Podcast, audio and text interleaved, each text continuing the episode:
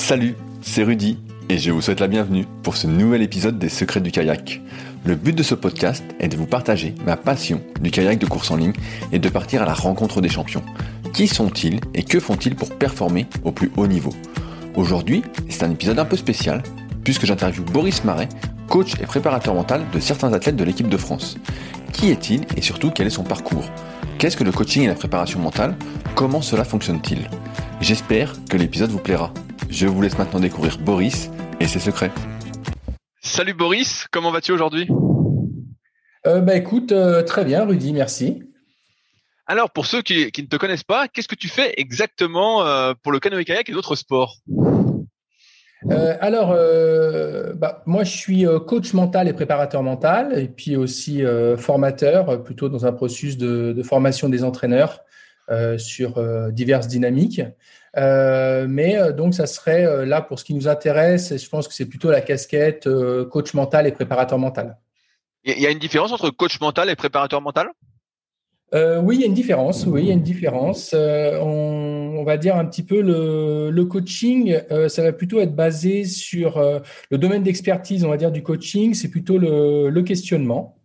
Euh, voilà, le questionnement avec une visée à faire émerger. Alors, faire émerger des ressources, des talents, faire émerger les propres solutions euh, de l'accompagner, euh, travailler aussi sur, par exemple, des problématiques inconscientes. Et on est vraiment, je pense, un peu plus sur une transformation plus systémique, plus globale. Alors que quand on va parler plus de préparation mentale, préparateur mental, là on est plus sur euh, des outils, la mise en place d'outils, le développement des habiletés mentales par des outils. Hein, donc il y a divers outils, hein, euh, la respiration, la visualisation, le renforcement positif, euh, bah, les routines, voilà, les pensées parasites, pensées parades. on, est beaucoup en fait sur une optimisation des savoir-faire. Alors que sur le coaching, on va être plus sur une transformation et en fait travailler sur euh, des émergences. Est-ce qu'on pourrait dire dans ce cas-là que le coaching est plus pour ceux qui souhaiteraient débuter la préparation mentale? Euh, Je dis ça comme ça. Et après la préparation mentale en tant que telle pour ceux qui ont déjà mis un pied dedans? Pas du tout? Euh, non, je, alors non, je dirais pas ça. Je, dirais plus en fait, c'est au niveau en fait euh, où va être nécessaire le changement. C'est-à-dire, est-ce que le changement il va être plus sur euh, un développement d'outils pour euh, l'athlète, ou alors est-ce que c'est une transformation un peu plus globale hein? J'ai envie de dire, maintenant, il y a quand même énormément, en tout cas dans le sport, il va y avoir énormément de, de coachs mentaux qui sont formés aussi à la préparation mentale et euh, je pense qu'il y a beaucoup de préparateurs mentaux en fait qui sont formés aussi sur certains outils du coaching. Et je pense notamment euh, euh, à la PNL, par exemple. Comment t'en es arrivé à faire du coaching et de la préparation mentale? Alors, bah, moi, j'ai une première partie de vie en fait où j'ai évolué dans l'industrie du spectacle, l'audiovisuel. Hein, donc, j'étais chef électricien, régisseur lumière. Donc, finalement, assez jeune, j'ai eu la chance d'avoir des, équipes conséquentes et conséquentes et puis des, gros dispositifs euh, techniques à travailler. Euh, donc, j'ai travaillé beaucoup euh, en tournée. et puis j'ai la chance aussi d'évoluer au plus haut niveau mondial quand je suis parti habiter en Angleterre où, j'ai pu travailler avec les Américains ou les Anglais sur des grosses tournées comme les Eagles par exemple. Et puis autrement j'ai fait d'autres tournées en France. C'était un petit peu Alain Souchon, Étienne Dao, les Dix Commandements, enfin une, multitude de tournées. Euh, moi, ce qui m'a ce qui m'a amené là, en fait, c'est que pendant toute cette partie de, de vie euh, où, je travaillais au, développement de la performance, alors c'est une autre performance, hein, euh, mais néanmoins, en fait, on arrive le matin et puis le soir, quand on est au zénith, ben il faut il faut jouer le spectacle. Donc, il y a une, une, performance à réaliser. Et il y avait quand même cette idée, moi, qui, qui m'a toujours plu, c'était en fait le développement des compétences euh, de l'équipe. Hein, c'est-à-dire, j'aurais été beaucoup plus attiré en fait par euh, la mécanique euh, de performance du côté de l'équipe, du côté de l'humain, plutôt que la performance technique. Hein. C'est-à-dire que j'ai jamais été vraiment attiré par le développement des machines robotisées lumière. bon, évidemment, comme c'était mon métier, je m'y intéressais fortement. Mais ce qui me passionnait, c'était surtout le développement de la performance au niveau de l'équipe. Et puis, et puis voilà, un moment de vie où je pense que j'avais fait quand même le tour. je me suis questionné sur voilà qu'est-ce que j'aimerais faire. Et en fait, je me suis rendu compte que ce qui me plaisait vraiment, c'est l'accompagnement de la performance et le développement de l'être humain dans la performance. Donc du coup, ce que, ce que j'ai fait après, euh, c'est que j'ai intégré euh, l'executive master accompagnateur des acteurs du sport de haut niveau à l'INSEP. Voilà, je vais passer euh, deux années, un peu plus de deux années à être formé par, par un, coach qui s'appelait Richard Ouvrard à l'époque, une personne de grande compétence que, avec, que j'ai beaucoup apprécié, qui a été un de mes mentors. Euh, et puis, je, suis sorti de, de l'INSEP. Et puis euh, là, j'ai commencé en fait à, à, monter mon cabinet. Et puis après, j'ai été me former un peu plus spécifiquement sur des outils euh, où j'étais poussé un peu plus loin sur euh, bah, le clean language, la modélisation symbolique. Et puis après, euh, j'ai développé d'autres outils. Euh, là, comme on en parlait un petit peu avant, c'est-à-dire, je me suis rendu compte que le coaching mental, il y avait un intérêt. Euh, mais il me manquait un petit quelque chose qui était peut-être plus euh, agir sur le, terrain. Euh, au départ, c'était ça l'idée, et donc je me suis développé sur des outils vraiment très spécifiques à la préparation mentale. Et donc, je me suis formé aux techniques d'optimisation du potentiel, qui sont des techniques en fait qui sont issues de, l'armée. Ok, c'est une sacrée reconversion quand même, parce que c'était dans le monde du spectacle, même s'il y avait une performance artistique, on va dire. Là, tu as basculé directement dans le sport. C'était quelque chose que tu euh, envisageais? Cette bascule euh, Alors oui, oui. Alors après, on, pourrait parler de ça un peu plus longuement, mais euh, mais moi, je, pense qu'on est on est beaucoup issu d'une histoire de vie. moi, quand j'étais très jeune, je voulais être prof de sport. après, je voulais être prof de maths. Puis ensuite, je voulais être psy quand j'avais une trentaine d'années. Et euh, donc, bah voilà, là, je, je, suis un petit peu dans, dans l'idée de, de, résoudre des équations mentales euh, dans le domaine du sport. Donc, euh, euh tout, se, tout se rejoint un petit peu maintenant. Ouais, ouais, on, on, voit bien quand tu dis. Est-ce qu'on peut dire, je simplifie peut-être, tu vas, tu vas me corriger, mais que le coach et préparateur mental, c'est le psy du sportif? Oui, alors oui, on, pourrait dire ça. Euh, néanmoins, je, mets quand même un bémol, hein, parce que moi, je ne suis pas euh, psychologue, hein, parce qu'il y a les psychologues du sport. Euh, moi, je suis coach et préparateur. Le psychologue du sport, on est quand même sur une autre dynamique. Hein. c'est une personne qui a fait des études universitaires de, psychologie, qui est psychologue, et donc lui qui va être beaucoup plus habilité à diagnostiquer des pathologies. Hein, ce qui n'est pas mon domaine. Hein. Euh, dans la psychologie, on, va rejoindre un peu plus euh, le, bah, le, monde, en fait, euh, presque médical, hein, en quelque sorte. Est-ce que le, métier de coach et de préparateur mental, c'est codifié Je vais donner un exemple. Par exemple, en musculation, le terme de coach, tu peux être coach sans vraiment avoir de diplôme, entre guillemets. Et donc, il y a pas mal de, débats là-dessus, etc. Est-ce que coach et préparateur mental, c'est codifié par la loi? Non, alors c'est pas codifié par la loi, c'est pas codifié par la loi. Euh, néanmoins, il y a, quelques formations euh, euh, qui vont donner des diplômes qui sont validés RNCP ou alors qui va être codifié. On va avoir des DU de préparateurs mentaux. je sais qu'il y en a par exemple à Dijon, à Lille. et il me semble, je ne vais pas dire de bêtises, mais il me semble que c'est Clermont-Ferrand. Euh, voilà, donc qui sont qui sont trois euh, universités euh, où on va vraiment avoir un DU de coach mental pour le sport. Comment tu fais pour rentrer directement à l'INSEP pour passer cette formation, étant donné que tu étais en dehors du milieu du sport, j'imagine? Oui, oui. Alors, euh, bah, c'était, euh, euh, il a fallu montrer patte blanche, j'ai envie de dire. je pense que ce qui a intéressé beaucoup à l'INSEP, ça a été que je fasse partie d'un domaine de haut niveau. Voilà, parce que les, endroits où j'ai pu évoluer en lumière, c'est, on pourrait dire, euh, la haute performance, hein, euh, il y a très peu de très peu de Français qui ont pu évoluer euh, à ce niveau-là. J'ai envie de dire, c'est un petit peu comme si j'avais signé à Manchester United hein, quand j'ai commencé à travailler en Angleterre avec les équipes. Moi, quand je travaille avec les Eagles, c'est des équipes de Madonna, de U2, donc c'est le, très très haut niveau. Voilà, ce qu'on pourrait même appeler maintenant la haute performance, puisque le, terme est apparu ces, dernières années. Ah ouais. Et quand tu as passé ce diplôme-là, tu t'imaginais que tu avais quoi comme ambition? Tu voulais travailler avec des sportifs de certains sports en particulier ou tu n'avais pas encore d'idée en tête? Non, pas spécialement d'idée en tête parce que déjà j'aime j'aime tous les sports. Moi, ce qui m'a beaucoup attiré dans le sport, en fait, c'est le niveau de émotionnel. Hein, c'est tout ce qui va euh, euh, être sur euh, l'énergie, sur les émotions, la beauté aussi du sport.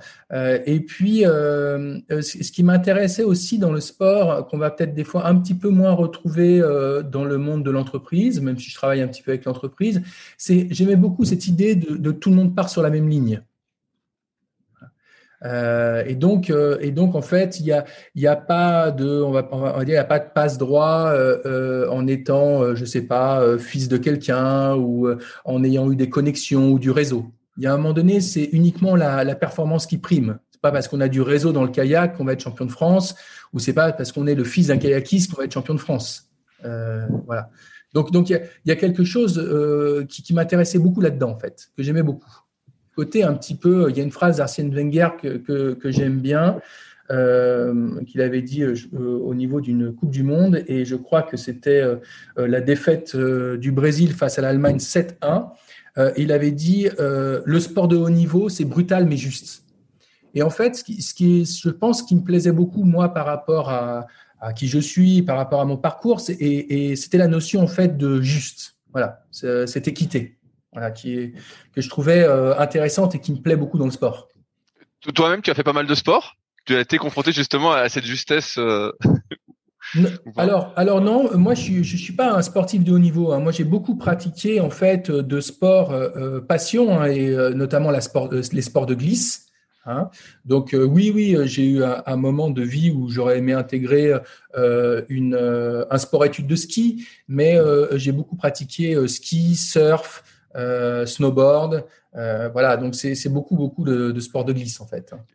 Est-ce que, tu penses qu'il est-ce que tu penses qu'il te manquait quelque chose au niveau mental pour passer justement ce cap euh, du sport étude, du sport de haut niveau à ce moment-là, avec le recul? Non, non, non. Je pense que je pense que c'était plutôt aussi lié au contexte et l'environnement. C'est-à-dire que euh, moi, je je développais pas euh, le ski. Euh, j'habitais bon, bah, toi qui es vers Annecy, j'habitais pas dans la vallée. Euh, comme on dirait, que ce soit Grenoble ou Albertville ou Moutier. Euh, et donc, du coup, je n'avais pas accès à, tout le système de club. Hein, c'est juste ma passion qui, euh, qui, aurait, même, que, qui aurait pu m'amener ici. Voilà. quand par contre, quand j'ai voulu faire du sport, enfin, je voulais être prof de sport. Là, j'avais commencé un petit peu l'aviron, et puis en fait, je me suis retrouvé dans, dans une école où on avait énormément, énormément de cours, et le contexte et l'environnement a fait qu'en fait, j'ai pas pu continuer. Euh, par rapport à ça. Ah, ah, alors que l'aviron te plaisait? L'aviron me plaisait beaucoup et puis j'ai pratiqué pendant aussi assez longtemps la natation. Ok. Et euh, quand, quand tu as eu ton, ton diplôme, comment ça se passe quand on s'installe en tant que coach et préparateur mental? Euh, Tu ouvres un cabinet Comment ça marche? Oui, oui bah, j'ai ouvert mon, ouvert mon cabinet, euh, comme on pourrait dire, j'ai posé ma plaque. Euh, j'ai ouvert mon cabinet. Euh, après, la, la, la, plus grande des difficultés, j'ai envie de dire, c'est de, de créer sa, sa patientèle, hein, sa clientèle. Alors, comment tu, comment tu as fait? Est-ce que tu as distribué des cartes? Tu avais déjà du réseau? Étant donné que tu étais à l'INSEP, tu côtoyais peut-être déjà des sportifs? Oui, oui. Alors, euh, euh, bah, moi, quand j'étais à l'INSEP, en fait, dans ma formation, il y avait quand même euh, des acteurs du sport de haut niveau, il y avait des entraîneurs de haut niveau. et puis, finalement, j'ai pu démontrer, je pense, au cours de toute la formation, mes compétences.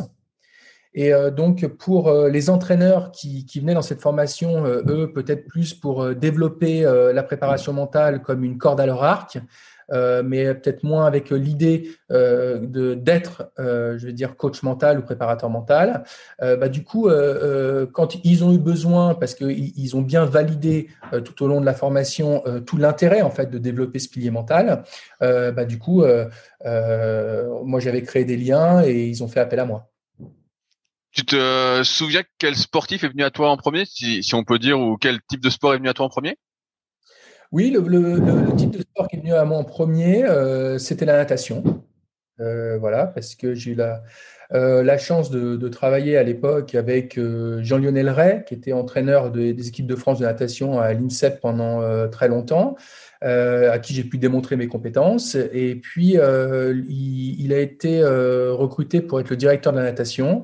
Et donc, il y a eu, oui, effectivement, le premier athlète que j'ai coaché euh, que je coach toujours d'ailleurs, euh, euh, et au niveau de la natation. Ok. Et à, partir de quand alors tu as rejoint la fédération de, de canoë-kayak Alors, j'ai envie de dire, j'ai commencé à me lier avec la fédération de canoë-kayak parce que j'ai commencé à accompagner des athlètes qui étaient en sprint. Euh, et puis, euh, je pense aussi, euh, en démontrant les compétences, bah, quand, quand le head coach Jean-Pascal Crochet voilà, a voulu vraiment développer ça, et ben à ce moment-là, du coup, il a fait appel à moi. c'est vrai que c'est un truc qui ressort pas mal dans les interviews que j'ai eues des, des athlètes que, que j'ai sur le podcast. Ils font tous de la préparation mentale. Mm-hmm. Et comme on en parlait un petit peu avant le podcast, est-ce que la préparation mentale, c'est euh, et le coaching mental, c'est uniquement réservé justement aux athlètes de niveau qui veulent passer un cap? Est-ce que c'est où euh, d'autres personnes peuvent en bénéficier? Oui, alors euh, alors bon, comme tout le, pendant tout le podcast, hein, euh, moi je, vais mettre en perspective, j'ai envie de dire mes croyances et ma vérité, hein, qui sont qui sont évidemment que les miennes. Euh, moi, je ne pense pas. Moi, je pense, que euh, c'est comme si, euh, c'est comme si on posait la question est-ce qu'un débutant en kayak a un intérêt à attaquer de la préparation physique? Il me semble que oui, et il me semble aussi qu'il peut commencer à développer son pilier mental. Hein. Moi, j'ai travaillé avec de très jeunes athlètes, en 12-13 ans, par exemple. Hein. J'imagine que c'est un peu particulier parce que tu n'as pas du tout la même approche avec un très jeune tu avec quelqu'un qui a déjà une trentaine d'années, qui s'entraîne depuis très très longtemps, et peut-être qui a jamais fait de prépa mentale alors, j'ai envie de dire oui et non. J'ai envie de dire que, finalement, sur le fond, en fait, euh, il pourrait y avoir une approche similaire. Ça va plutôt être différent sur la forme. Hein. Euh, euh, ce qui est en fait, ce qui est intéressant dans le et, là, on est plutôt dans la posture du coach, mais dans la posture du coach, l'idée en fait, c'est de toujours partir de l'athlète. Hein, donc, en fait, il n'y a que l'athlète qui a ses propres réponses à ses propres questions, à ses propres problèmes. Hein. Et donc, la dynamique, en fait, qui va être proposée, c'est de faire émerger les problématiques et de faire émerger les ressources à mettre en lien face à ces problématiques pour pouvoir faire émerger les propres solutions. Donc, finalement, pour moi, c'est pas une histoire d'âge et c'est pas non plus une histoire de sport. Hein. Euh, je vais pas apprendre à un épéiste à tenir son épée ou à un kayakiste à tenir sa pagaie. Hein, euh, ni euh, un basketteur euh, à faire un lancer franc et la position de son corps par rapport au panier. Hein, donc, moi, mon domaine d'expertise, ça va vraiment être le questionnement et le développement des habiletés mentales. Alors, oui, j'ai travaillé avec des jeunes athlètes, donc c'est un petit peu différent dans la forme. Euh, mais dans le fond, ça reste en fait de faire émerger les problèmes, que euh, les problématiques viennent en fait euh, de, la partie inconsciente à la partie consciente, et ensuite que le jeune athlète ou, le plus vieux puisse mettre en place en fait ses propres solutions. Tout à l'heure, tu parlais d'habileté mentale. Est-ce qu'on sait les définir? Alors, habilité mentale, oui, on, va être par exemple sur euh, la gestion du stress, euh, la gestion des émotions, par exemple, euh, la confiance en soi. voilà, il y a, y a c'est un petit peu à peu près ça en fait, hein, les, habilités mentales. Hein. La capacité à être dans l'instant présent.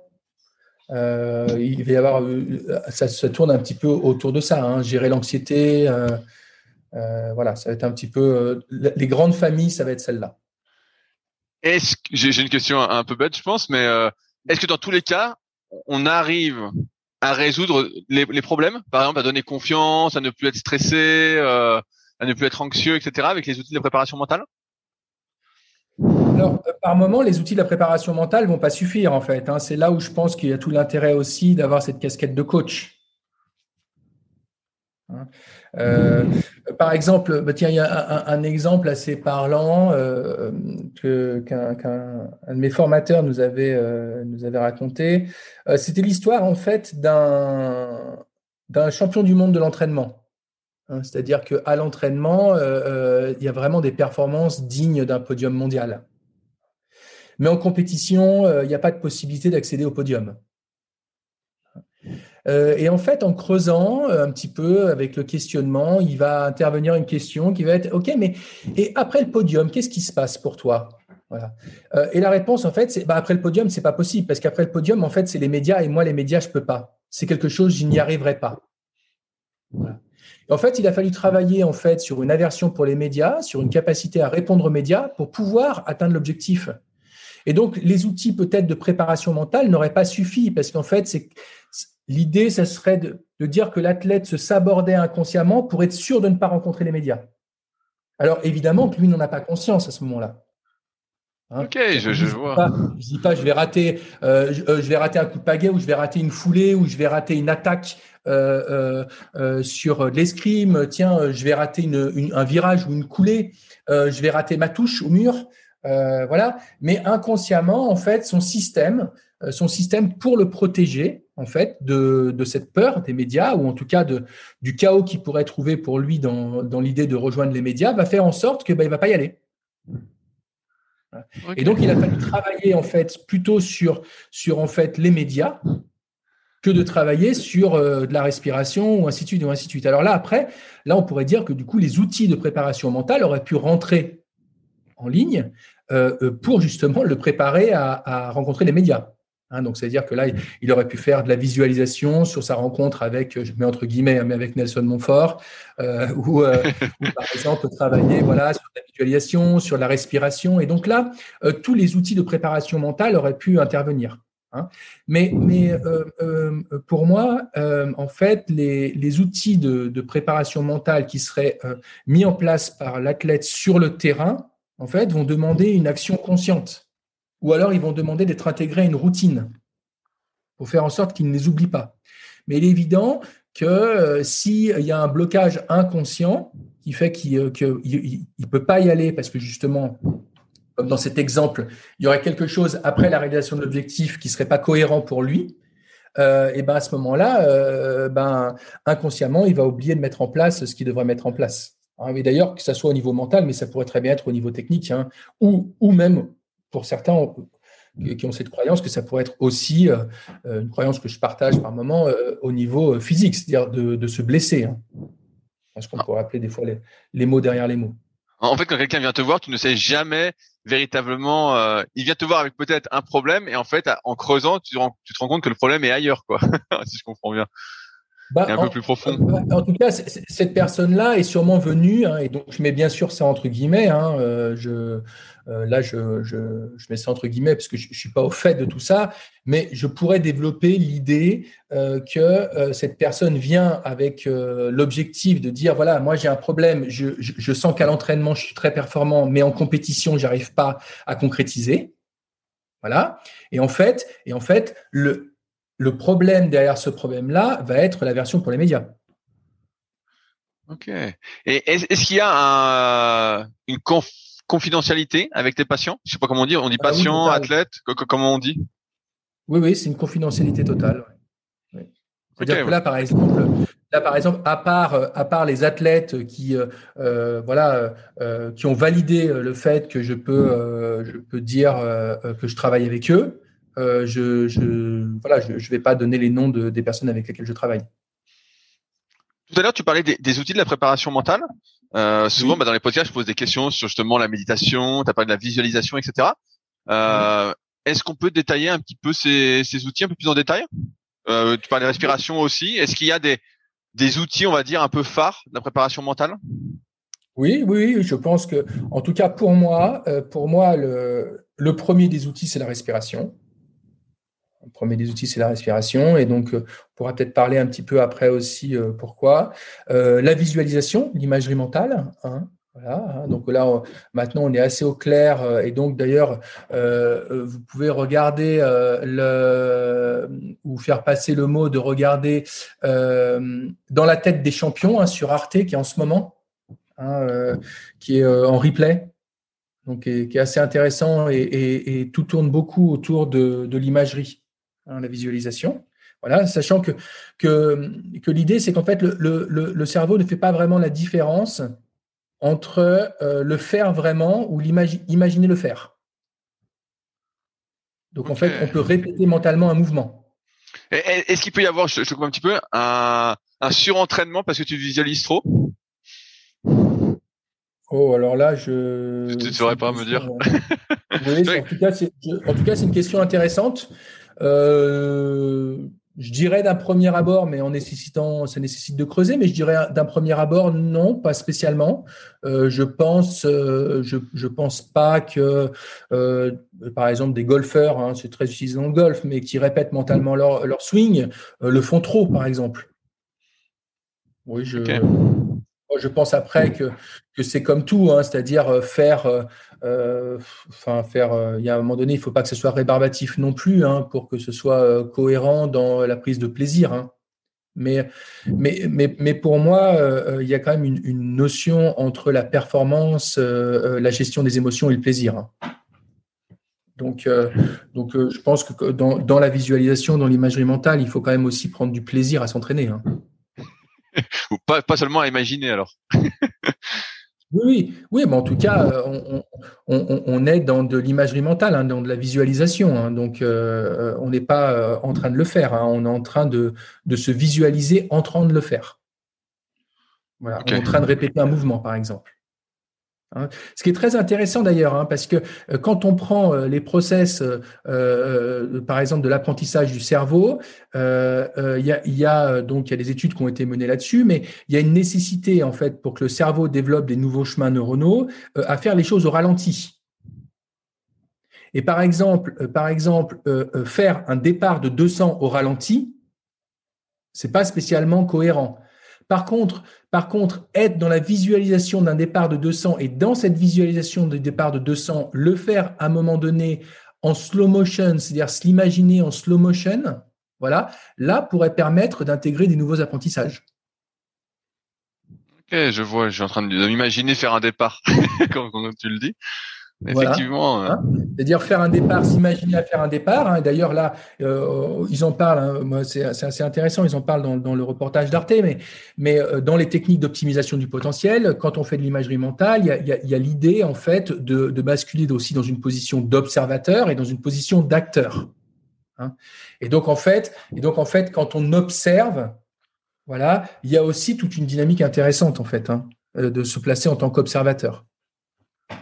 Hein, donc là, donc là, euh, dans tous ces process d'imagerie, il y a quand même euh, la nécessité en fait de descendre dans un état de relaxation hein, euh, avant, pour que ce soit plus cohérent, hein, que ce soit plus performant. Je, te, je, te, laisse continuer sur, le, sur, les outils vu que je t'ai coupé. Oui. Alors oui, donc par exemple, bon, ben, on va être aussi sur les outils, les outils par exemple de la préparation mentale. On va retrouver des, les routines, le travail sur les routines. On va trouver aussi le travail sur les pensées parades, les pensées parasites. Euh, voilà, la méditation de pleine conscience. Euh, on va aussi euh, travailler sur du renforcement positif. On va travailler aussi sur la motivation. Et puis, et puis il y a un grand outil, enfin un grand outil qui, qui, qui est peut-être pas un outil, mais pour moi qui, est la base du travail qu'on va trouver en préparation mentale et en coaching, c'est le travail sur les objectifs. Hein, moi, je pense que le le, la première, la première des choses et le pan le plus important de l'accompagnement mental. Hein, donc, quand je dis l'accompagnement mental, ça, ça, va regrouper en fait le coaching et la préparation euh, dans les deux. Mais dans l'accompagnement mental, il y a la détermination et la clarification des objectifs. Est-ce que c'est la, la, première chose que tu fais, par exemple? Ah oui, oui, complètement, oui, complètement, complètement, oui. oui. Et est-ce que, est -ce que, oui. est-ce, est-ce que l'objectif est concret? Euh, je, je, je, dérive un petit peu, mais par exemple, tu vois, quand j'ai interviewé euh, Babac, il différenciait, euh, je, comment on peut dire, le résultat de la performance. Dans le sens où la performance, bah, c'était lui, tu vois, il voulait bien, c'était son objectif, il voulait bien pagayer, être investi sur chaque coup, etc., être dans son truc, et le résultat, bah, c'était la place qu'il allait faire. Est-ce oui. que pour toi, là, l'objectif, ce serait justement ça, cette performance euh, individuelle, et non pas le résultat? Alors, euh, en fait, pour moi, l'objectif, il va dépendre de la personne. Hein, il y a des personnes qui vont euh, vouloir euh, avoir un objectif euh, de résultat.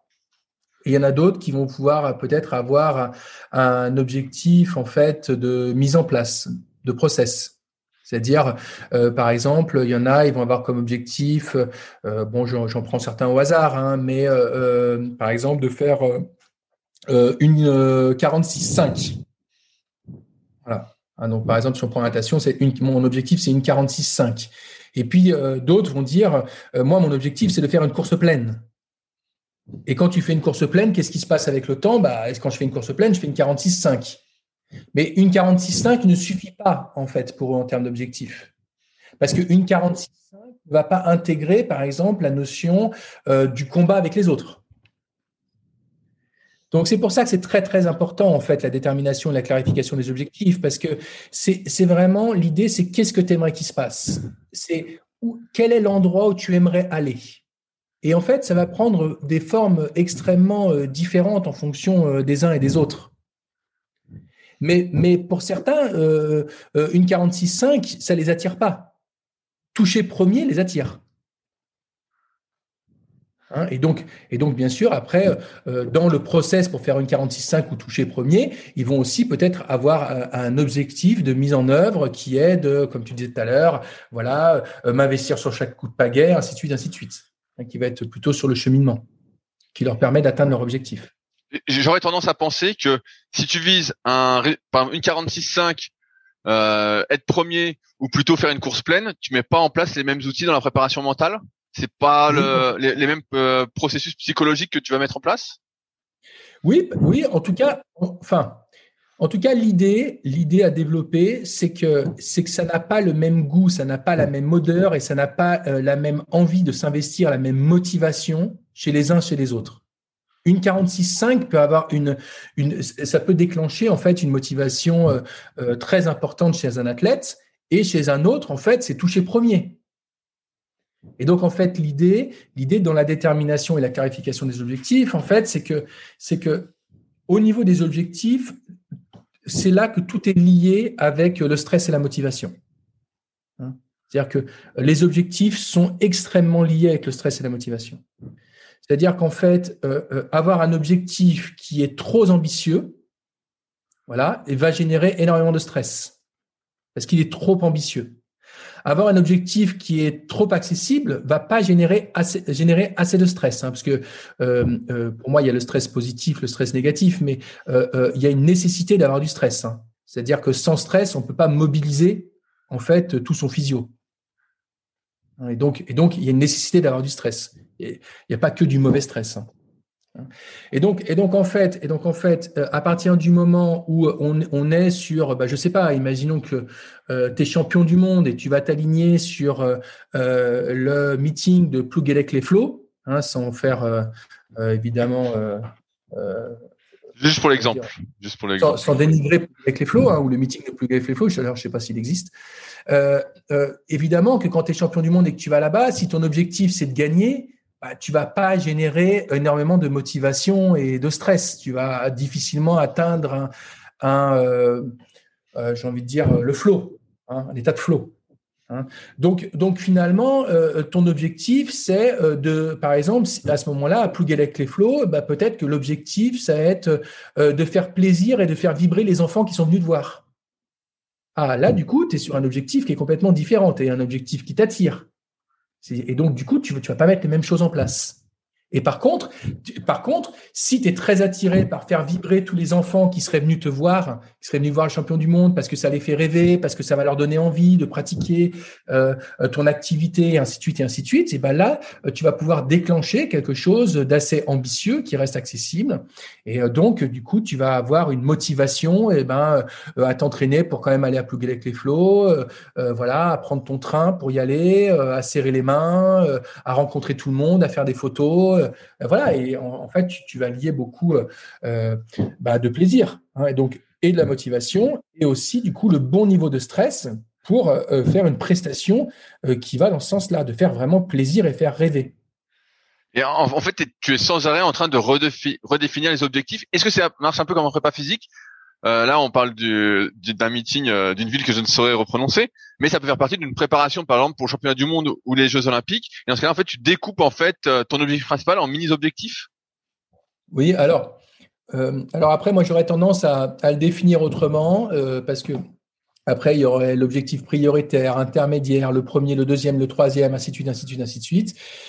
Moi, j'aurais plutôt tendance dans le travail que je mets en place, c'est-à-dire qu'en fait, il y a l'idée en fait d'aller vers ton rêve. Sur la route de ton rêve, il va y avoir des étapes à réaliser.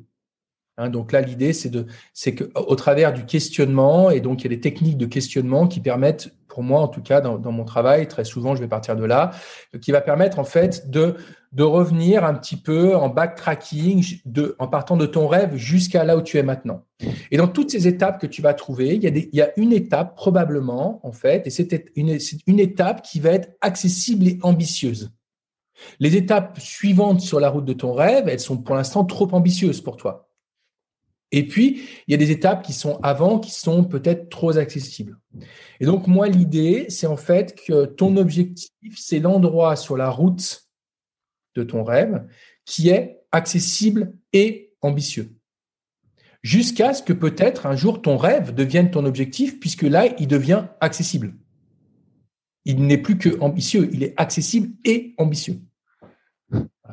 Et après, une fois que tu as ton objectif, après, tu peux le redécouper sur des étapes qui vont te mener, par exemple, là, si on prend un process euh, plus clair, c'est-à-dire je définis un objectif en septembre, voilà, sur une échéance en juin ou en, août, par exemple, sur les jeux. Euh, voilà, qu'est-ce qui est accessible et ambitieux quand j'en discute en septembre Qu'est-ce qui est accessible et ambitieux pour moi au jeu Voilà, ou qu'est-ce qui est accessible et ambitieux pour moi au pige Par exemple, si je veux me qualifier pour les jeux. Voilà, parce que mon rêve, ça pourrait être d'aller au jeu. Qu'est-ce qui est accessible et ambitieux? Bah, Est-ce que la qualif, est accessible et ambitieux Oui. OK. Donc, mon objectif de la saison, c'est de me qualifier pour les jeux, par exemple. Et puis, bah, qu'est-ce qui serait passé juste avant, et juste avant, et juste avant, et juste avant? Et après, à chaque fois, sur chaque étape, il y a un moment donné, qu'est-ce que tu mets en place à chaque fois d'accessible et ambitieux pour y arriver? Et il y, a, une vraie importance en fait sur cette notion que ce soit accessible et ambitieux, c'est qu'à partir du moment où c'est accessible et ambitieux, ça permet en fait d'intégrer que tu as les compétences potentielles pour le faire ou que si tu travailles avec les compétences que tu as, tu peux le faire. Donc en fait, ça va construire la confiance en toi. Voilà. Et ça va te permettre en fait d'avoir une motivation parce que tu es sur quelque chose que tu peux atteindre. Bah, j'ai l'impression que c'est euh, quand tu dis accessible et ambitieux, il y a, y a, un gros travail de réflexion derrière pour définir ce qui est accessible et ambitieux pour soi. oui, mais je pense, mais je pense en fait, et donc là, euh, euh, c'est Thomas Samut qu'on parle dans, dans, dans, le reportage, hein, que je vous invite tous à voir d'ailleurs, hein, tous ceux qui vont écouter le, le, podcast. Mais ce qui est intéressant en fait là-dedans, c'est que euh, pour lui, il, dit à un moment donné, on lui pose la question à la fin, est-ce que, vous pensez que, le prochain siècle sera mental en quelque sorte? Et il dit oui. Oui, parce qu'on arrive aux limites du physio, ainsi de suite, de suite. Hein. Et en fait, on se rend compte en fait que dans les process d'entraînement, comme moi je travaille beaucoup avec les entraîneurs, et notamment je travaille beaucoup avec, je fais beaucoup de formations avec les entraîneurs de, natation et puis, euh, et puis de tennis, mais c'est qu'en fait, on se rend compte que le temps passé sur le questionnement dans le binôme entraîneur-athlète, en fait, est extrêmement réduit. Et, par exemple, moi, je, travaille avec euh, certains entraîneurs là, donc qui sont euh, sur des groupes de, euh, haut niveau, de haute perf, avec des nageurs qui, qui vont au jeu. et ben, en fait, on se rend compte quand on a fait le calcul la dernière fois en formation que quand on est sur, on va dire, donc 12 entraînements sur 7 jours, hein, avec donc deux entraînements par jour du lundi au vendredi, un entraînement le samedi matin et un entraînement le dimanche soir avec juste le euh, samedi après-midi off et dimanche matin off, euh, on se rend compte que quand on prend euh, deux heures d'entraînement, voilà, sur ces 12 fois, enfin c'est oui, c'est 13 fois par 12 fois par semaine, et qu'on le ramène sur simplement passer deux heures deux fois par an avec un athlète, hein, ce qui est, d'ailleurs très souvent pas fait, Hein, où, on va dire on est sur 0,01 ou 0,05% du temps investi dans la détermination de la clarification des objectifs euh, sur tout le process. c'est rien du tout. Euh. oui, c'est rien du tout. Enfin, en tout cas, moi, c'est, c'est, euh, je, pense que ce que c'est que c'est vraiment pas assez. sachant, sachant que tout, tout part de là. Hein, sachant que tout part de là tout, part d'un objectif en fait euh, clairement euh, déterminé, clairement clarifié. Et en fait, et en fait, ça va aussi servir sur sur la base de tous les entraînements. C'est-à-dire que plus l'objectif va être clarifié, va être déterminé, plus il va y avoir une motivation de l'athlète à venir à l'entraînement, plus il va y avoir euh, à un moment donné une attention, une intention à mettre dans les entraînements, la visualisation de pourquoi il fait cet entraînement, en quoi cet entraînement va le rapprocher de son objectif, ainsi de suite, ainsi de suite. Voilà. Et donc, et donc en fait, il va y avoir une qualité d'investissement de l'athlète dans les entraînements qui va être supérieure. Hein, donc, euh, donc on voit quand même que euh, quand on commence à arriver en fait dans de la haute perf, euh, c'est des choses qui commencent à se mettre de plus en plus en place, hein, évidemment, au niveau du travail entre, entre le, binôme entraîneur et, athlète. Hein. Est-ce qu'il voudrait pas, je, dis ça au conditionnel, peut-être supprimer une séance par semaine de physio, de sport pour justement mettre en place cette communication?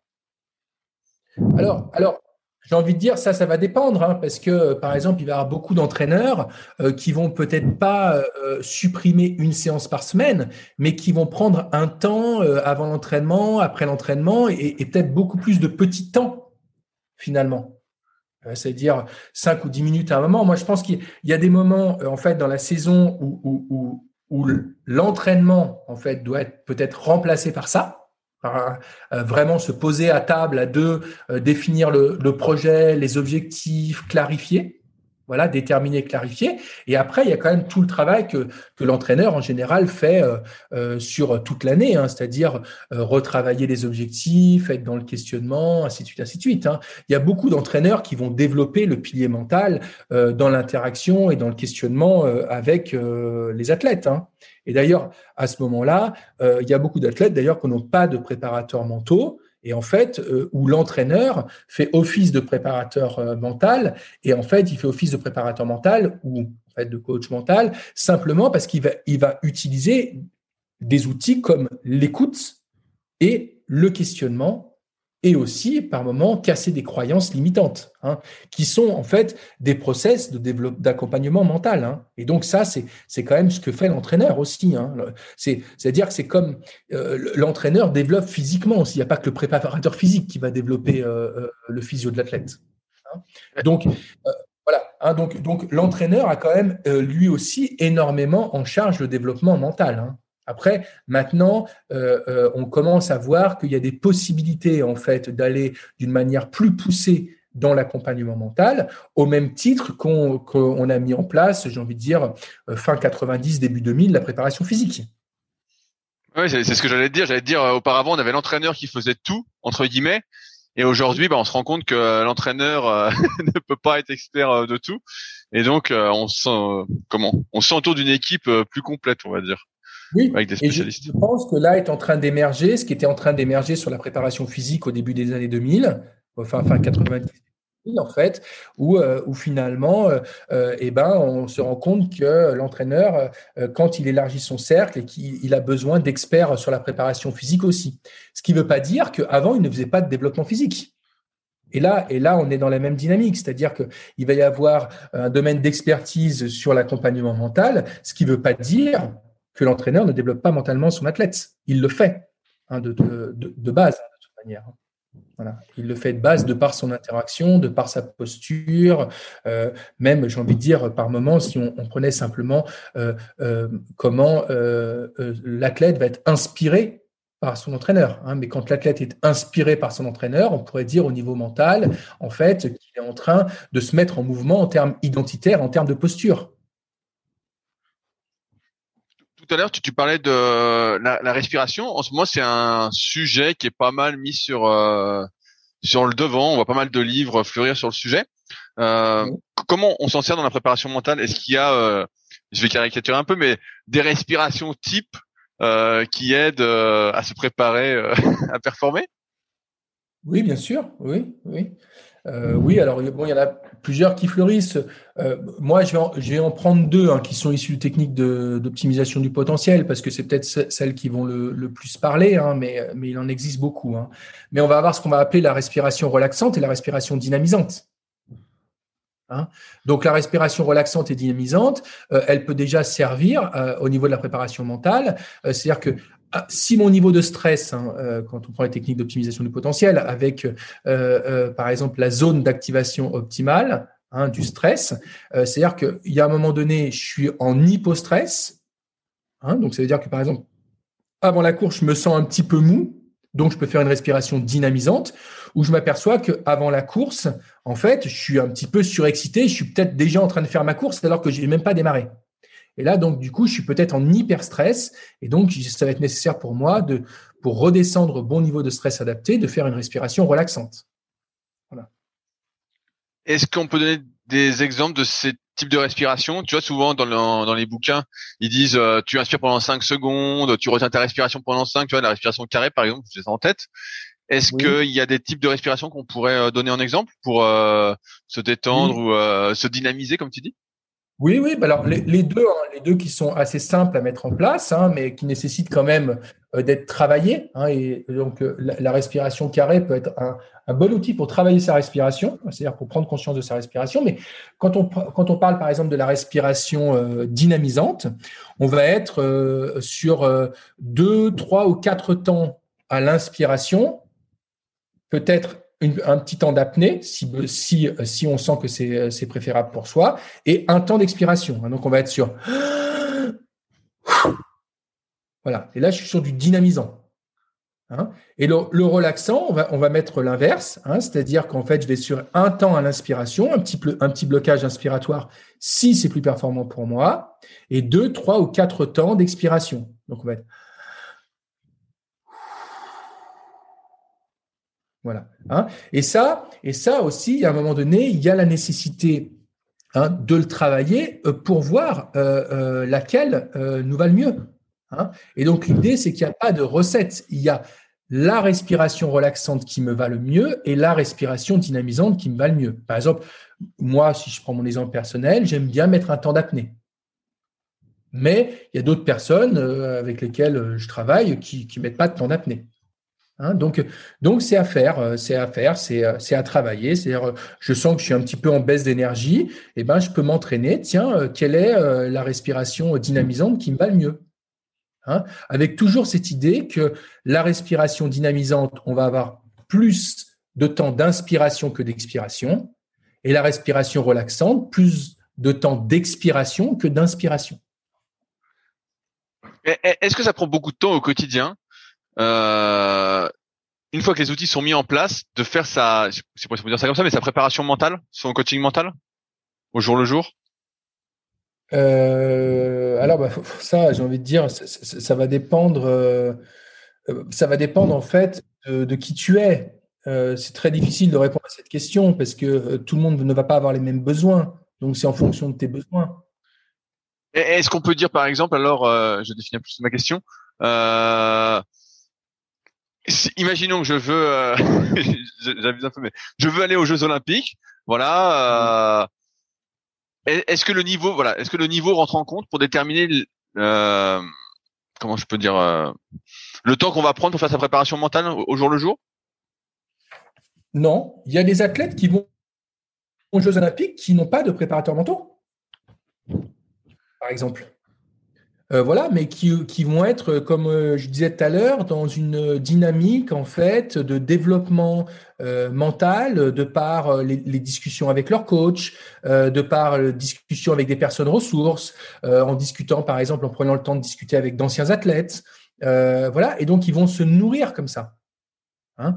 Moi, ce qui me semble intéressant là-dedans, ça va être que ils vont avoir un regard extérieur et ils sont et ils sont dans une action à ce moment-là d'être OK avec le fait de remettre en question certaines de leurs croyances. Hein, parce qu'on n'a pas parlé des croyances là. Hein. Mais, ça me semble très intéressant de, à ce, là, si tu me tends la perche d'en parler à ce moment-là. Mais en fait, en fait, on a des croyances. Hein, donc ça, ça fait partie de l'être humain. Hein, j'ai envie de dire, c'est le principe de base de fonctionnement de l'être humain. On a des croyances qui nous permettent en fait de catégoriser des choses, d'évaluer des choses et qui nous permettent de nous repérer en fait dans le contexte et l'environnement qui nous entoure.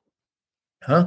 Et en fait, et en fait, on, sait maintenant qu'une des fonctions premières de notre cerveau, c'est de valider nos croyances.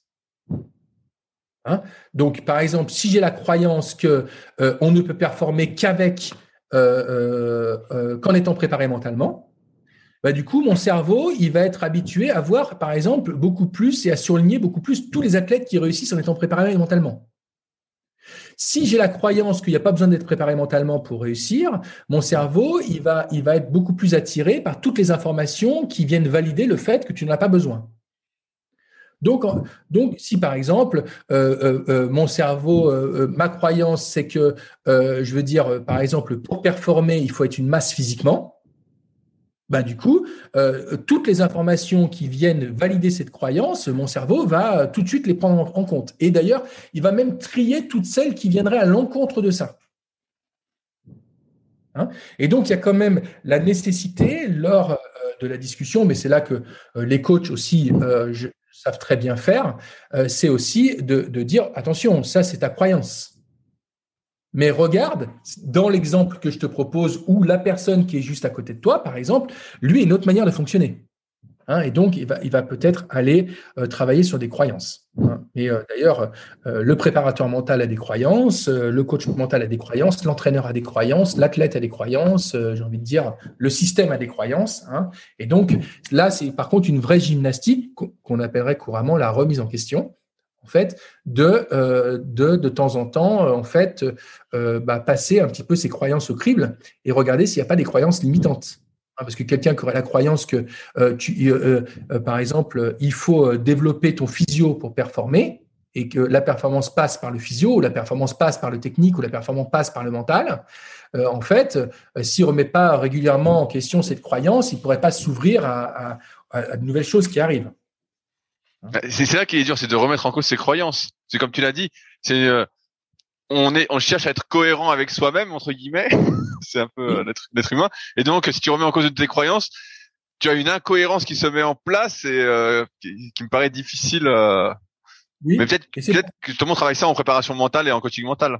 On arrive à, venir à bout de ça. Oui, en tout cas, oui, en tout cas, dans, par exemple, quelqu'un qui vient au cabinet ou bon, que ce soit en visio, mais en tout cas qui est dans sa séance, euh, à un moment donné, euh, il, est en conscience que c'est un endroit où il peut euh, poser à plat ses croyances. En fait, c'est un endroit où il se questionne. Hein. et donc, donc, le contexte et l'environnement est favorable à ça. Hein, donc, et, après, je pense aussi qu'il y a des, moments pour le faire. Hein. Remettre ses croyances la veille de la, en, cause la veille de la course, pas spécialement intéressant. Hein? Il, faut, y a plus une notion de stabilité. Par contre, sur un débriefing euh, de course, euh, reposer des croyances, euh, poser ses croyances à plat, en tout cas certaines de ses croyances à plat, hein, parce que évidemment que tu remets pas toutes tes croyances en mouvement et en même temps. Hein. Mais en tout cas, le, débriefing, le moment en début d'année aussi, en milieu d'année peut-être à un moment donné. Voilà, voilà, remettre les choses à plat. Hein. Euh, ça peut être aussi euh, euh, en débriefing quand il y a l'échec ou quand il y a le succès. Hein, mais c'est des moments aussi pour bah, remettre les croyances à plat et pour des fois, bah, du coup, les, valider, voilà, ou les questionner, ou les transformer. Ce qui, me paraît, ce qui me paraît difficile, euh, juste de mon expérience personnelle, mais c'est de, de ne pas remettre en cause ses croyances justement euh, la veille d'une course ou la, la veille, je sais pas, d'un entraînement important. Ou tu vois, des fois j'ai l'impression que c'est euh, c'est inconscient, la, la pensée t'arrive et ça te remet en cause, tu vois. Est-ce que ça, ça se corrige? Je sais pas si c'est le terme. Oui, oui, oui. Bah, il y a un outil en préparation pensée parade, pensée parasite, hein, c'est-à-dire, euh, et quand j'ai cette pensée qui arrive, quelle, euh, je peux la remplacer par quelle autre pensée hein, voilà.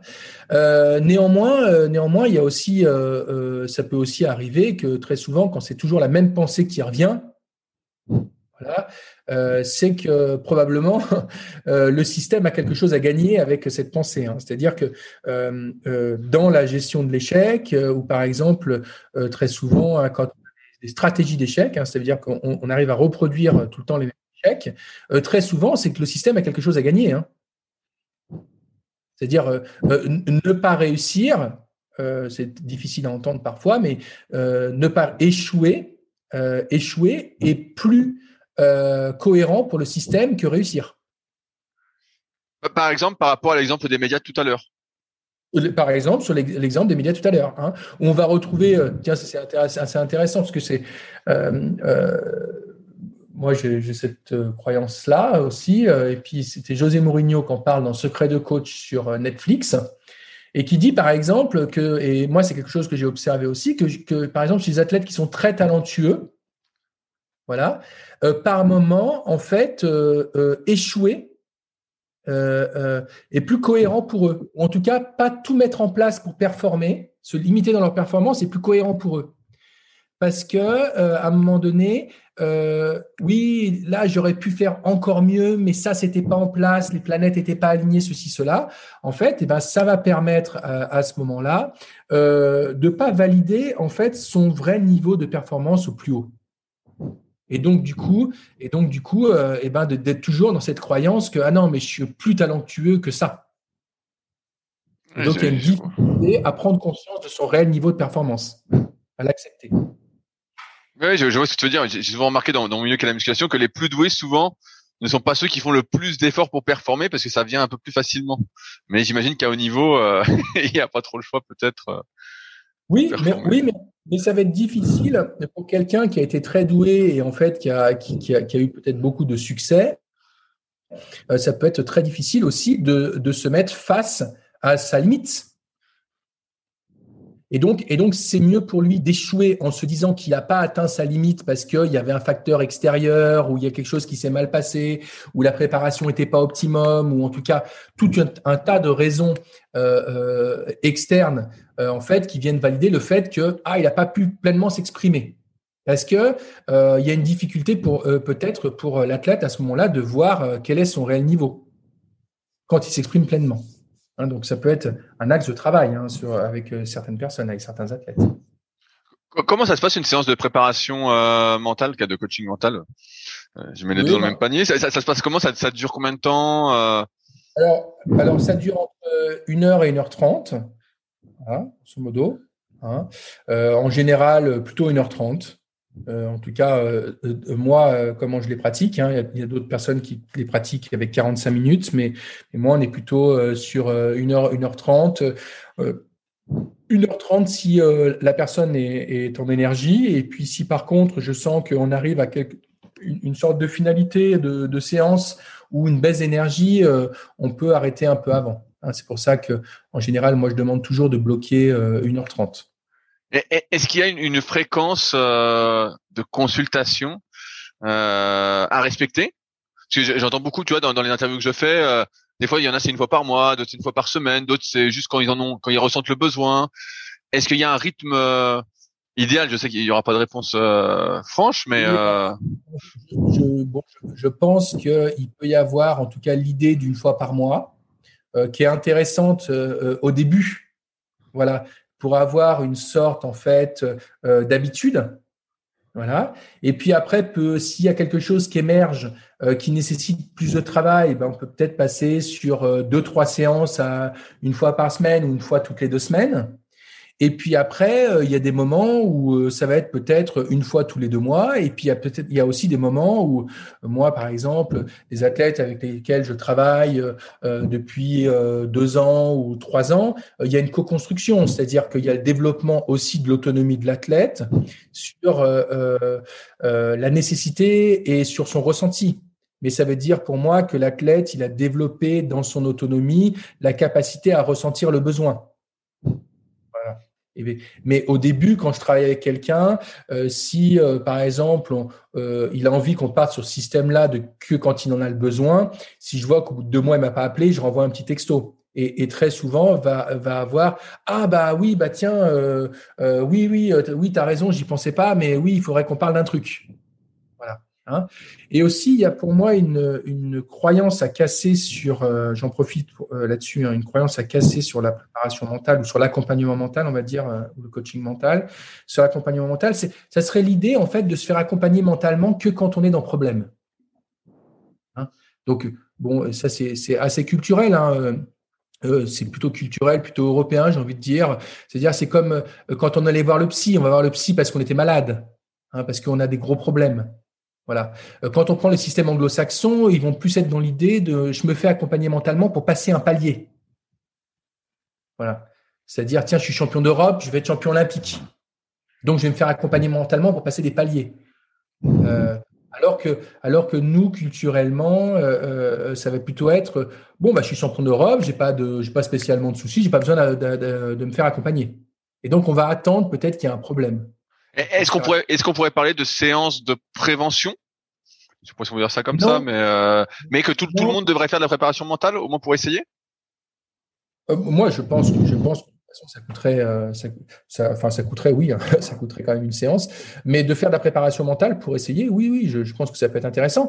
Mais c'est surtout, pour moi, c'est surtout de valider que euh, ancrer un succès avec de la préparation mentale ou du coaching mental, enfin de l'accompagnement mental pour ancrer un succès et ancrer une forte ressource. C'est-à-dire, euh, il y a un moment donné, je réussis mes échéances, je réussis ma course il y a un moment donné, se questionner sur pourquoi je l'ai réussi, l'ancrer profondément, va avoir un impact sur la confiance en moi, sur ma capacité à reproduire cette performance-là. Et donc, euh, c'est pas uniquement d'aller voir quelqu'un parce que je suis en situation d'échec. Aller voir quelqu'un en, situation de réussite est aussi très intéressant. je, pense que c'est difficile, moi, quand t'es pas ouvert à la préparation mentale, de se dire euh, tout va bien, je vais consulter parce que ça pourrait être apparenté, comme on disait au début du podcast, un peu à un psychologue où justement tu y vas quand euh, tu te sens pas bien ou autre. Et là, on pourrait se dire, bah, si je me sens bien, je n'y vais pas. Tu vois, c'est un peu pareil pour tous les domaines. On, le voit dans ta sémantique. C'est-à-dire dans ta sémantique, tu emploies le mot consulter. Oui. voilà. Tout à fait. Alors que, alors, alors que tu, alors que tu pourrais te dire, tiens, euh, euh, là, je viens de réussir, je vais aller m'entraîner mentalement je vais, je vais développer la capacité à optimiser mon pilier mental. Et donc là, en fait, tu n'es pas dans un système de consultation, tu es simplement dans un système de, de tiens, je vais intégrer la préparation à, mon, à, la préparation mentale, enfin, je vais intégrer le développement du pilier mental euh, euh, à ma préparation. Hein. Moi, si tu veux, dans la, la c'est comme c'est comme du coup si tu disais ah bah tiens non non tiens j'ai j'ai euh, tiens j'ai réussi bah du coup je vais arrêter la muscu oui, oui, je vois exactement ce que tu dis. Moi, je pense à l'alimentation où euh, on ne s'y intéresse que quand ça va pas. Ouais, voilà, tiens, bah, tiens, je suis champion d'Europe. Euh, je me dis que si je veux être champion olympique, je pourrais développer la nutrition. Mais non, en fait, pas la peine, puisque en fait, euh, tout va bien. Je, si je réussis, c'est que je mange bien. Oui, ouais, je, je, vois exactement. Et donc, si tu veux, là, ça me fait penser euh, euh, à quelque chose qui est assez intéressant et, qui parle pour moi euh, de, la vision que je vais avoir, en tout cas de la performance. C'est que pour moi, je, vais mettre en, parallèle, on va dire, enfin, de manière systémique, quatre piliers de la performance. Tu vas avoir le, le pilier physique, physio, le pilier technique, le pilier stratégie tactique et le pilier mental. Et tous ces piliers sont interconnectés. Par moment, euh, euh, travailler sur ton pilier physio va te débloquer mentalement. Hein, D'ailleurs, euh, le, dans le reportage là sur Arte, il y a l'exemple de Florent Manodou avec Thomas Samut.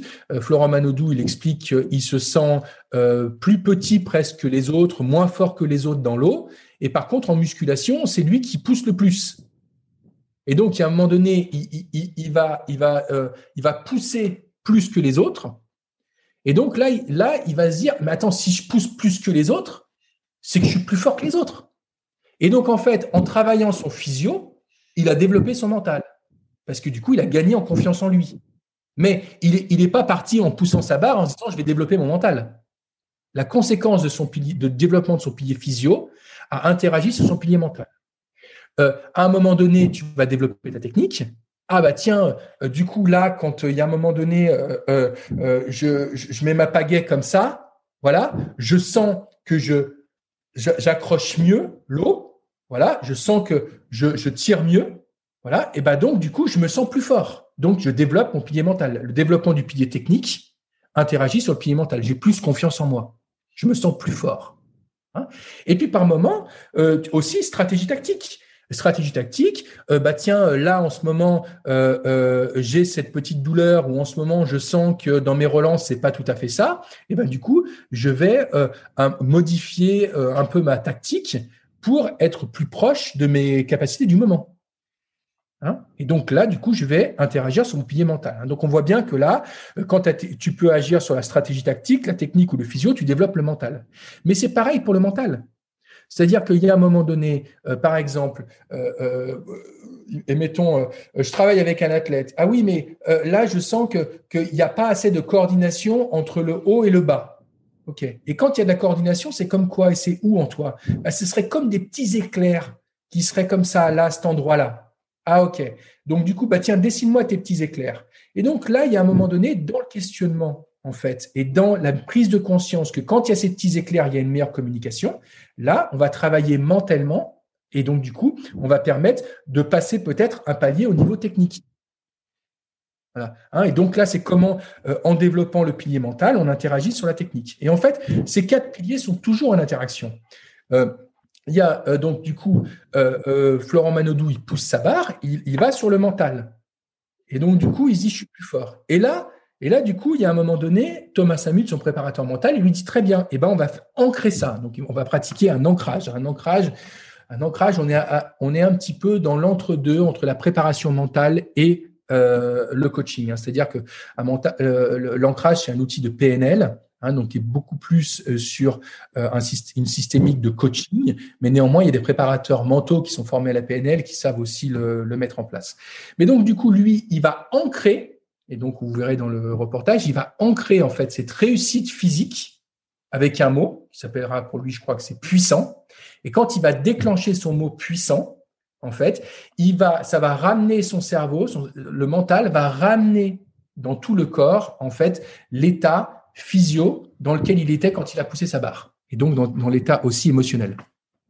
Hein oui, je, vois bien ce truc-là. Et donc là, on voit l'interconnexion entre c'est le physio qui a développé le mental et le mental, en étant redéveloppé, va repousser les capacités physio, techniques et stratégies tactiques parce qu'il va permettre, en déclenchant ce mot, d'avoir pleinement accès en course à tout son potentiel physio et technique. Quand, je t'écoute, j'ai l'impression que c'est un peu euh, illimité en fait.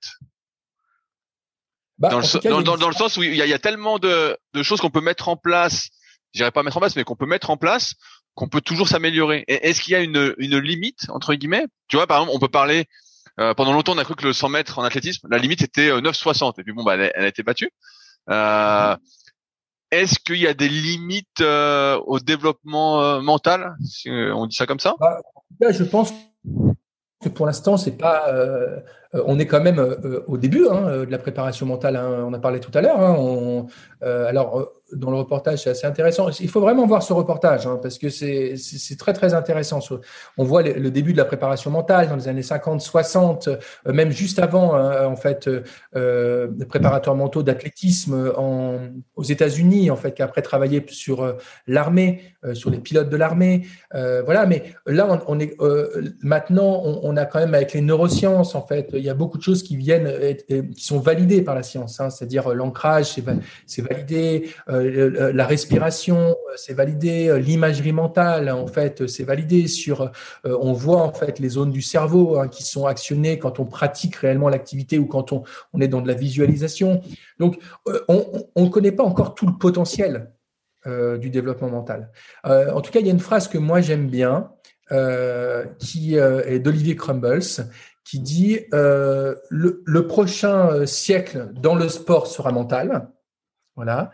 Euh, on, va, on, atteint les limites du physio, euh, voilà, et, on va commencer à atteindre aussi probablement à un moment donné les limites de la technique. Hein, d'ailleurs, dans le reportage, ils en parlent. Hein, euh, il y a un chercheur de l'INSEP hein, qui dit qu'il y a un moment donné, quand il regarde toutes les performances, ils se rendent bien compte des limites en fait du corps humain.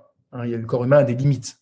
Donc alors après, oui, il y en a certains qui peuvent les dépasser. Usain Bolt, il, il a repoussé certaines limites. D'ailleurs, il y a des croyances, hein, comme quoi un très très grand peut-être pouvait pas courir très vite, euh, qui ont été remises en question euh, là-dessus. Mais euh, si tu veux, lui dit le prochain siècle sera mental. Maintenant, il y a deux courants qui s'affrontent dans le sport ceux qui pensent que le mental tu l'as ou tu l'as pas, et ceux qui pensent que le mental ça se travaille. Et lui il dit qu'il fait partie de ceux qui pensent que le mental ça se travaille. et donc, et donc en fait, euh, tant qu'on n'aura pas euh, euh, travaillé avec des athlètes qui ont en fait repoussé, j'ai envie de dire, les limites du travail mental, on ne pourra peut-être pas savoir jusqu'où ça peut s'arrêter. Ça, me fait penser à un accessoire que, que j'ai que j'ai pas beaucoup utilisé, c'est le casque Halo. Je sais pas si ça te parle pour l'apprentissage qui, aide à sécréter des ondes bêta, si je dis pas de, conneries de mémoire. Ils en parlent, ils en parlent, je crois, dans, le reportage justement. En fait, hein, qui active les, zones d'apprentissage du cerveau et qui permettent d'augmenter sa capacité à apprendre. Voilà, j'y pensais et je voulais savoir si tu avais déjà utilisé ça ou, pas. Non, non, non, non, non j'ai pas. J'utilise peu de technologies. Hein, je, je, trouve qu'il y a déjà euh, beaucoup à faire avec euh, ce que j'ai à disposition, donc euh, je me tiens au courant, mais, mais pour l'instant, j'utilise peu de, de technologie encore. Oui, j'allais dire parce que pareil, je, me souviens que j'avais testé aussi des casques pour voir si j'étais en pleine méditation ou pas. si je mhm. pensais, je sais plus comment ça s'appelait, ça s'appelait. Ah, j'ai oublié, c'est un truc, un, un, truc connu dans la méditation. J'ai oublié le nom. C'était une sorte de, de casque, mais j'ai plus le nom en tête. Mais euh, effectivement, là, avec tout ce que tu as dit, c'est vrai qu'il y a déjà pas mal de choses à faire. Déjà, euh, rien que de se questionner avec les bonnes questions, c'est déjà euh, un sacré travail quand même. Hein. Déjà, on se rend compte que c'est c'est pas quelque chose en, claquant des doigts. il y a quelque chose qui me semble intéressant de, de, de partager euh, quand même avec tous, avec euh, toutes les personnes qui veulent se mettre, euh, enfin qui veulent commencer de la préparation mentale ou du coaching mental, enfin de l'accompagnement mental pour développer leur performance, c'est la personne avec laquelle ils vont travailler. Hein donc, ce qui est intéressant, c'est quand même que pour moi, il y a quand même l'idée que la personne avec laquelle il travaille doit être en lien, si l'entraîneur le désire, avec l'entraîneur. Hein, c'est-à-dire qu'il y a quand même cette idée pour moi que euh, l'entraîneur, c'est le chef d'orchestre. Voilà. Euh, quelqu'un qui travaillerait euh, dans son coin avec un préparateur mental, je pense que c'est quand même intéressant que le préparateur mental et l'entraîneur, si l'entraîneur le désire, en fait, puissent échanger. Hein, si l'entraîneur le désire pas, c'est autre chose, mais si l'entraîneur le désire, puisse échanger. Hein, que qu'il y a un moment donné, l'entraîneur reste le chef d'orchestre de la performance. Hein, parce que euh, ça, c'est ce qui me semble le plus intéressant euh, aussi pour l'athlète. Hein. C'est-à-dire que qu'il y ait un chef d'orchestre. Ça, c'est la première chose. Et puis la deuxième chose aussi, euh, c'est aussi de prendre un temps pour évaluer. Hein, c'est-à-dire que la personne va avoir un préparateur mental, un coach mental pour se faire accompagner à développer son pilier mental. il y a un moment donné, il faut quand même prendre un temps pour voir si est-ce que réellement mentalement, il a évolué. Hein, donc, il y a quand même des critères d'évaluation. Hein. Aller voir un préparateur mental ou un coach mental et que finalement, au bout de deux ans, au bout de trois ans, euh, il n'y a pas vraiment de différence, euh, il faut euh, quand même remettre en question le système. Hein. C'est comme tu t'entraînes avec quelqu'un et que tu vois que tu progresses pas, bon, bah, il y a un moment donné, probablement, tu vas changer d'entraîneur. Et, là, justement, il y, a des outils d'évaluation pour savoir si tu as progressé mentalement? Bah, Le premier outil d'évaluation, c'est l'athlète lui-même. C'est-à-dire, est-ce qu'il y a des choses, est-ce que par exemple, euh, je veux dire, s'il va avoir euh, un préparateur mental parce que euh, il est stressé dans le sabot, si je prends le kayak, il y a un moment donné, est-ce qu'il est moins stressé dans le sabot après avoir travaillé avec lui au bout d'un moment? Tu vois, ça me semble assez ah, assez concret. assez concret. Hein? Je veux dire, j'ai toujours la même pensée qui me vient. Est-ce qu'il y a un moment donné, tu n'as plus cette pensée qui te vient? Voilà, euh, euh, euh, je, me sens, je me sens extrêmement anxieux et stressé une semaine avant la compétition. Et d'ailleurs, je pense à tout, je pense à rien. Des fois, j'oublie des choses, ainsi de suite, ainsi de suite. Est-ce que ça continue ou est-ce que ça s'arrête? Je viens, je viens voir quelqu'un parce que j'arrive pas à gérer ma douleur. Est-ce qu'il y a un moment donné, tu arrives mieux à gérer ta douleur? Hein, donc l'idée, c'est aussi, l'idée, c'est aussi de, de, prendre des critères d'évaluation de quand je viens le voir, où est-ce que j'en suis de gérer ma douleur pour pouvoir le comparer une fois que j'ai travaillé pendant euh, plusieurs séances avec la personne euh, là-dessus, que je puisse aussi euh, faire une comparaison. Hein. Et donc logiquement, logiquement le, l'accompagnateur, le préparateur mental, le coach mental, lui, quand même, dans la détermination et la clarification des objectifs au début du travail, va devoir mettre en place des critères d'évaluation. Hein. et ces critères d'évaluation, il faut qu'à un moment donné, ils soient re-questionnés hein, pour voir sur est-ce qu'on a évolué sur la demande qui a été passée au départ. Hein, parce qu'il ne faudrait pas arriver avec un problème, repartir avec cinq. Ou, euh, ou arriver euh, avec un problème et finalement, euh, un an après, toujours avec le même problème. 1, 2, Donc il y a les vrais critères d'évaluation par rapport à ça. Et c'est ça qui me semble intéressant pour l'athlète en fait. L'athlète, il, a quand même aussi à charge, lui, euh, d'évaluer le travail qui se fait. Hein. Donc il peut aussi l'évaluer avec son entraîneur. C'est-à-dire euh, par rapport au comportement euh, que j'avais à travailler quand tu à l'entraînement ou les comportements ou ce que tu voyais en compétition, ce que tu avais défini en compétition, par exemple, sur une problématique du pilier mental pour moi, est-ce que tu vois que j'ai évolué ou pas? Hein, Donc l'entraîneur, lui aussi, d'un regard extérieur, peut servir à l'athlète d'indicateur, d'évaluateur là-dessus. Tout à l'heure, tu, tu, tu, euh, excuse-moi, si tu veux finir. non, non, non, non, j'étais, euh, j'avais autre chose à partager qui, qui me semblait intéressant, euh, mais je suis à l'écoute de ta question. J'allais te dire tout à l'heure, on, disait justement, voilà, qu'une séance, que la préparation mentale et coaching mental, ça pouvait se faire à raison d'une fois par mois ou une fois toutes les deux semaines. Et je pense qu'il y a pas mal d'auditeurs qui, qui nous écoutent, qui se demandent combien ça coûte une séance de préparation mentale? Est-ce que c'est vraiment accessible à tous ou, ou, ou pas? Est-ce que euh, est-ce qu'il y a un prix moyen d'une séance de coaching mental, de préparation mentale? euh, Oui, alors euh, il y, y, a des tarifs en fait. moi après, il y a des moments où je vais des fois avoir des tarifs un petit peu différents en fonction de la personne que je vais avoir. C'est-à-dire, euh, euh, est-ce que c'est une fédération qui paye? Est-ce que c'est un club qui paye? Est-ce que c'est l'athlète qui paye? Est-ce que c'est l'athlète qui paye, mais lui, il a des revenus? Est-ce que c'est l'athlète qui paye, mais il n'a pas de revenus? Euh, Voilà, donc ça, ça va, bouger en fonction de, de ce qui se passe. mais on va dire, on est sur une moyenne, je pense, entre 80 et 120 euros hors taxe pour une séance. Pour une séance d'une heure et demie à peu près, entre une heure et une heure et demie. Oui, parce qu'après, c'est pareil. Il y a des personnes qui vont être à 80, mais qui vont faire des séances de 45 minutes. Il y a des personnes qui vont être à 120, qui vont faire des séances d'une heure et demie. Moi, là, je, je, suis plutôt euh, euh, sur des séances à 120 euros hors taxe. Voilà, pour des séances d'une heure et demie. Ok. Du coup, oui, ça me semble. Euh, et ça, ça ne reste que mon tarif. Hein. Donc, c'est quelque chose que je partage, mais ça reste que mon tarif. Et justement, est-ce que Boris Marais a encore de la place en, en coaching réparation mentale? Oui, oui, il m'arrive d'en avoir. Euh, oui, j'en ai encore. Euh, j'en ai encore. Euh, j'ai, un, pour tous ceux qui veulent aller un peu plus loin, j'ai un site internet hein, qui s'appelle euh, borismaret.com, c'est tout simple, hein, B-O-R-I-S-M-A-R-E-T. Euh, voilà, et donc il y a, beaucoup de réponses à des questions. J'ai pas optimisé euh, toute la partie des euh, des témoignages parce que j'en ai récolté beaucoup puis je les ai pas mis en ligne parce que c'est pas moi qui m'occupe de ça. Mais, euh, mais voilà, il y a, en tout cas, il y a, il y a des réponses aux questions. Euh, on pourra reparler. Enfin, il y a un petit peu ce que j'ai dit dessus. Euh, voilà. Euh, par contre, ne pas utiliser la page contact parce que j'ai pas mis encore de robot euh, dessus. Et donc, en fait, j'ai tellement de spam qui passe par cette page contact que voilà, vaut mieux à ce moment-là m'envoyer. ils prennent contact avec toi s'ils veulent et puis ils trouvent mon mon téléphone. Ok, et, si jamais, est-ce que je peux renvoyer les gens peut-être sur euh, LinkedIn ou directement sur un, un email pro? Ah bah oui, très bien. Sur LinkedIn, c'est très bien. LinkedIn, bah voilà, c'est super. Euh... une dernière phrase. Euh... J'avais encore une autre question, mais vas-y.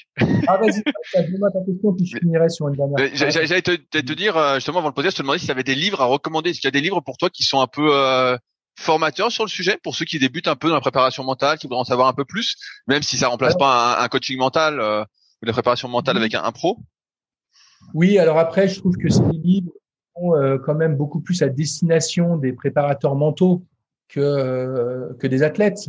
Mais oui, il y a, je crois qu'il y a un livre hein, qui s'appelle aussi, qui a à peu près le même nom, un champion dans la tête. oui, un champion dans la tête que je connais bien, oui, je vois voilà, du Barry Paul qui peut être intéressant. Euh, et puis après, euh, moi, je, je suis plutôt euh, sur des reportages, mais, mais je pense que euh, y a des choses qui sont intéressantes. Moi, je, je, je recommanderais, par exemple, d'aller faire un tour sur quelqu'un que j'aime beaucoup, qui c'est Et tout le monde s'en fout euh, et tout le monde s'en fout. C'est euh, euh, deux coachs qui font ça. c'est très ludique, c'est très rigolo. Et je conseillerais d'aller voir Et tout le monde s'en fout sur la vérité. Et tout le monde s'en fout sur le bonheur. voilà. Et tout le monde s'en fout sur l'estime de soi. voilà, il y a, y a, des choses qui peuvent être très intéressantes là-dessus. En fait, c'est sur, YouTube, sur YouTube, ça, non? Je crois que j'ai déjà vu. Ouais, c'est sur YouTube. Sur YouTube. Oui, je, je vois, c'est humoristique un peu. Oui, tout à fait. Mais par contre, c'est extrêmement bien documenté. Hein. C'est euh, un coach en neurosciences qui est derrière, et euh, donc c'est extrêmement bien documenté. Euh, et sous le ton de l'humour, c'est quand même des très très intéressant. Ah oui, je, je, vois exactement ce que je crois. J'ai déjà vu quelques vidéos. Et effectivement, ça te pousse pas mal à la réflexion. Oui. tu, te dis ah, c'est pas si bête. c'est loin d'être bête. et puis la, la ce que j'aimerais te partager à la fin, euh, c'est euh, euh, quelque chose qui j'avais échangé beaucoup avec Michel Blondel, qui était l'entraîneur de Jean-Philippe Gatien et, et, qui était mon tuteur. Et il m'avait dit quelque chose qui m'a toujours marqué et, et que, que j'ai un petit peu bougé, mais que, que j'aime à répéter. Et c'est c'est pas parce que tu t'es bien entraîné que tu vas avoir ton résultat. C'est pas en pensant à ton résultat que tu vas avoir ton résultat. C'est simplement en étant présent ici et maintenant au départ de ta course, prêt à la créer, à créer ta performance, que tu pourras obtenir ton résultat. C'est une excellente phrase. et, euh, je, rajouterais que on peut dire que c'est grâce à tout l'entraînement et à tout le travail que tu as fait avant que tu es maintenant là au départ dans les meilleures conditions pour créer ta performance. Mais c'est pas parce que simplement je me suis bien entraîné que d'un coup ça va tomber. C'est pas en, pensant euh, euh, au podium qui va arriver, mais c'est simplement en étant présent ici et maintenant. Et c'est là qu'on voit en fait tout l'intérêt d'être présent ici et maintenant. Et ici et maintenant, c'est beaucoup l'instant présent, la respiration, la méditation de pleine conscience. Hein. J'aime beaucoup un, livre sur le sujet, peut-être que tu le connais, c'est Le guerrier pacifique de Dan Millman. Est-ce que ça te parle? Non, je vais le noter. Ouais, ça, va te, ça va te parler. Euh, c'est euh, c'est exactement ça. Euh, c'est une sorte de, de roman biographique. Ça, ça, se discute là-dessus, mais c'est un ancien athlète en fait de gymnastique et ça se lit très très bien. Le guerrier pacifique. Et je pense que ça te plairait là. C'est exactement, exactement ça. Tu, tu, tu m'en diras des nouvelles. Je pense que ça va te plaire. Je dirai pendant les vacances. Ouais, ouais, tu vois, ça se lit très très bien, ça se dévore. c'est un petit livre. Et bah, bah super, Boris, merci de ton temps. Merci. Euh, est-ce qu'il y a, si, jamais il y avait des, sujets qu'on n'a pas abordés que tu souhaitais aborder ou, autre, j'ai essayé d'être euh, le plus complet possible, mais peut-être que j'ai oublié des choses. Oui, bah moi j'ai essayé aussi d'être. Je pense qu'on a sûrement oublié des choses. Il y a des choses que j'ai marquées qu'on a peut-être qu'on a qu'on a un petit peu oublié, mais euh, je pense que si les auditeurs ont eu le courage de rester aussi longtemps, je pense que déjà il y a déjà beaucoup de contenu là. Bon bah c'est parfait. Bah merci merci à toi et puis j'espère que ça vous aura plu. Salut à tous. Ouais, puis merci. Euh, merci Rudy parce que franchement, je trouve que c'est hyper intéressant euh, toute la dynamique dans laquelle tu es euh, et, le fait d'ouvrir un petit peu toutes ces portes. je trouve que, que, que c'est vachement bien. en fait, je, t'explique, mais moi, je suis donc débutant en kayak et je cherche à performer à mon niveau. Et donc, je pose mes questions à ceux qui ont les réponses à mes questions, dont tu fais partie. Donc, tu vois, c'est parce que je m'intéresse à la prépa mentale que tu es là. et donc, qui est une forme, qui est une forme d'accompagnement mental sans aller en séance. Ouais, ouais, ça, ça, me donne des pistes de réflexion, mais euh, mais c'est pas peut-être pas suffisant. Euh.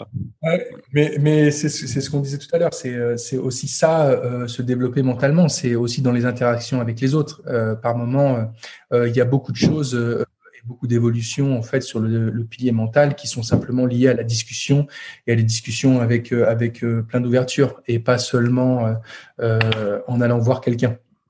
Est-ce que, est-ce que justement, tu aurais quelqu'un à me recommander euh, dans cette optique un peu euh, de performer, euh, peut-être dans euh, encore une fois une euh, une discipline apparentée à laquelle on pense pas pour performer en kayak ou en sport?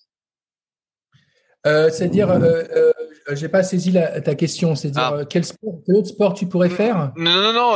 S'il y a une personne que toi tu trouverais intéressante d'entendre dans le cadre de ces podcasts sur le kayak? Justement cette optique un peu de performance et de discipline comme la préparation mentale qui peuvent être un peu laissées de côté par la plupart? Bah, Moi, je, je d'après ce que j'ai compris, hein, parce que j'en ai écouté quelques-uns, hein, mais euh, à partir du moment où je, je pense qu'un entraîneur, je ne sais pas si tu as eu des entraîneurs. J'en ai eu quelques-uns, mais ils attendent tous après les jeux ou presque. voilà. donc, bah donc, je pense, oui, je pense qu'un entraîneur est sur euh, sa vision globale, justement sur euh, euh, sa vision globale de, du projet d'accompagnement, parce que je, je pense que l'entraîneur c'est vraiment le chef d'orchestre, donc il a une vision extrêmement périphérique. Donc, et il peut aussi parler du pilier technique, du pilier stratégie tactique, du pilier physio, du pilier mental. Lui, il, il a vraiment cette vision systémique et globale. Donc, je pense qu'un entraîneur, ce, serait très intéressant. Est-ce qu'il y, en a un que tu voudrais entendre en particulier, toi?